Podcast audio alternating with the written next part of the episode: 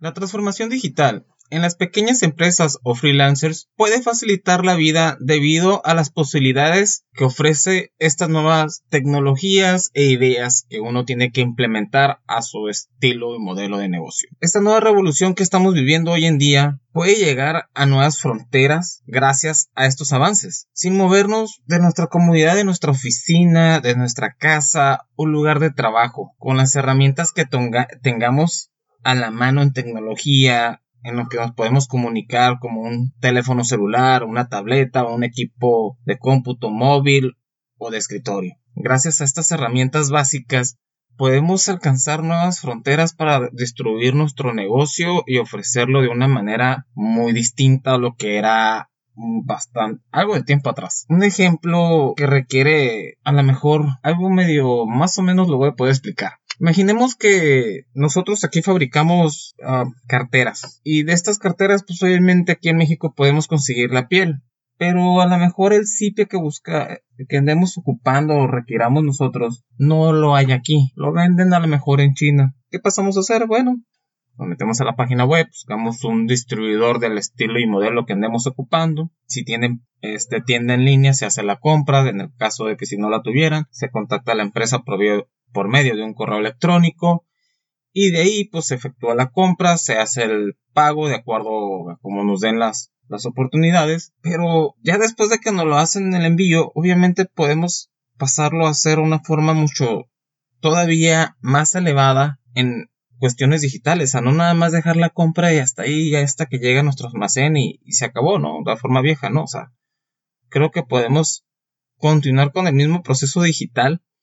pasarlo a nuestro almacén, a nuestro stock digital, mantenerlo, ir tomando de acuerdo al stock lo que se va gastando para llevar un mejor control de los gastos de, este producto, cuánto lo que se está creando, qué es lo que se está haciendo, concluirlo con el nuevo stock de las piezas ya terminadas y hasta llegar hasta el punto de venta o distribución con nuestras sucursales o vendedores, ¿no? O sea, todo eso se puede llevar en una forma completamente digital y llevar ese control con las herramientas adecuadas. Para eso hablando obviamente una pequeña empresa que trata de crecer, pero ¿qué pasa también con los freelancers? Obviamente los freelancers son esas personas independientes que ofrecen algún oficio o son profesionales y ofrecen sus servicios. Vamos a hablar un poquito de los que son este personas sin carrera como un carpintero, un plomero, un electricista, un cocinero, este, un músico. Este tipo de personas obviamente podemos decir que a lo mejor no requieren tanto o no requieren nada de algún medio de los que mencioné yo anteriormente, que a lo mejor el celular, pues nada más para poder tener la comunicación adecuada con el cliente. Pero realmente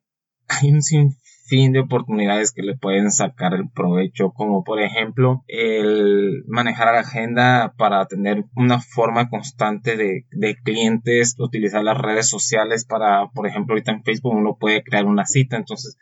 si, ejemplo, si eres un electricista, un plomero, a manejar tus, tus citas por medio de ahí, que la gente te contacte igual por medio de las redes sociales, que maneje, estructure la forma de que te está eh, apartando para cierta hora, cierto día y pues tú puedas trabajar para ellos. Al igual un cocinero, si ofrece servicios a domicilio, lo mismo, pueda estar en tu casa, cocinar lo que tenga que cocinar, en caso que fueras una persona que tenga la capacidad de poder pagar eso, pero es una idea, ¿no?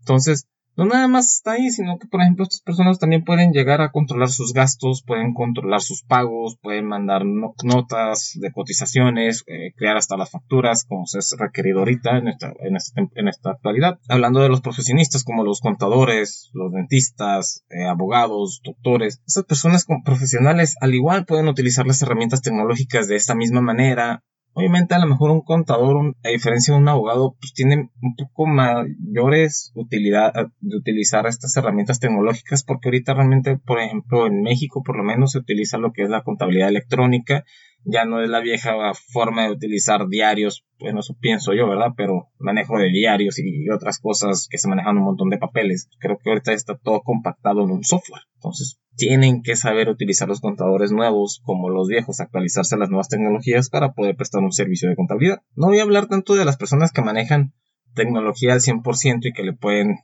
sacar ese juego, por ejemplo, las personas de carrera, obviamente, no sean técnicas o sean profesionales ya de universidad, como los diseñadores gráficos, programadores, este, desarrolladores de sitios o de aplicaciones, este, personas como llamadas asistentes virtuales en cualquier plataforma que manejen, los fotógrafos o publicistas digitales. Estas personas como que no creo que tenga que hablar tanto ahorita aunque son independientes, pero realmente este tipo de personas sí hacen y le sacan lo mayor posible a los usos digitales todo lo que puedan sacarle de jugo,